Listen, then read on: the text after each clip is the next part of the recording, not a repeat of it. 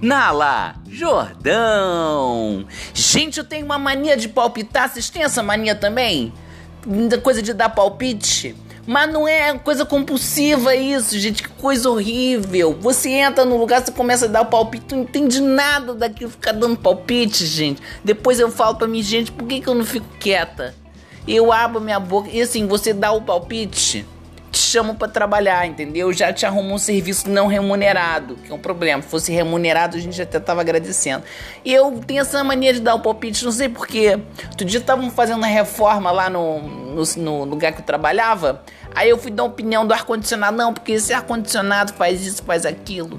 Menina, fui esculhambada. Não, porque esse ar-condicionado é isso, é aquilo, é aquilo, outro é não sei o que. Eu falei, gente, por que, que eu não fiquei quieta, quietinha?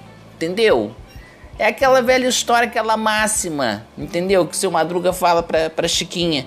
Quando alguém, quando ninguém perguntar a sua opinião, fique calada. E quando alguém perguntar a sua opinião, também fique calada. Então fica a dica aí para vocês.